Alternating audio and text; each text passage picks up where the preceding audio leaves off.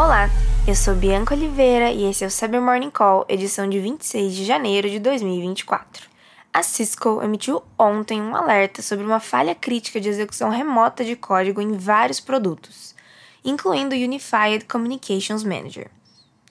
A vulnerabilidade, catalogada como CVE 2024-2025-3, permite que atacantes remotos não autenticados executem código remoto arbitrário nos dispositivos vulneráveis devido a um problema de processamento inadequado de dados fornecidos pelo usuário que estão sendo lidos na memória. Até o momento, a Cisco não tem conhecimento sobre exploits públicos da falha, contudo, recomendando a aplicação das atualizações fornecidas em caráter emergencial.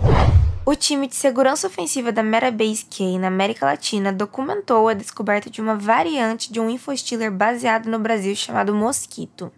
Segundo os pesquisadores, o malware já foi usado em ataques contra alvos no Brasil em julho de 2023 e agora está sendo empregado em uma nova campanha contra organizações no México, utilizando técnicas semelhantes ao trojan bancário Carbenek. A cadeia de infecção da ameaça inclui envio de e-mails de phishing, a técnica de DLL sideloading, a injeção de código malicioso, o bypass do User Account Control do Windows e a comunicação com servidores remotos.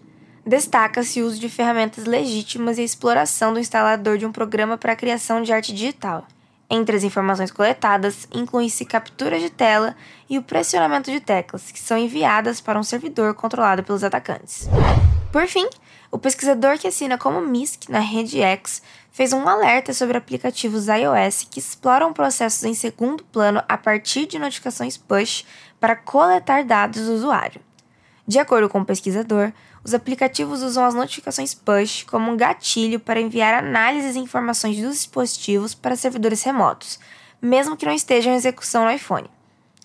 Alguns desses aplicativos incluem o TikTok, o Facebook, o Instagram, o Threads e até o X, representando um risco à privacidade de usuários do iPhone, pois contornam as diretrizes do iOS estabelecidas pela fabricante. A partir do iOS 10, foi incluído um novo recurso que permite que os aplicativos personalizem suas notificações push, mesmo que não estejam em execução no dispositivo. Essa característica, segundo ele, seria uma mina de ouro para aplicativos que consomem muitos dados, pois eles abusam desse recurso para transmitir dados sobre o dispositivo.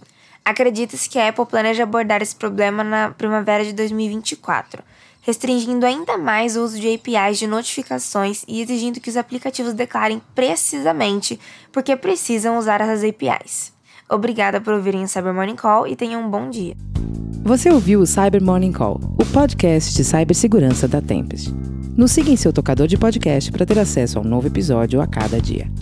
E para saber mais sobre a Tempest, nos siga no Instagram, Twitter e LinkedIn ou acesse www.tempest.com.br.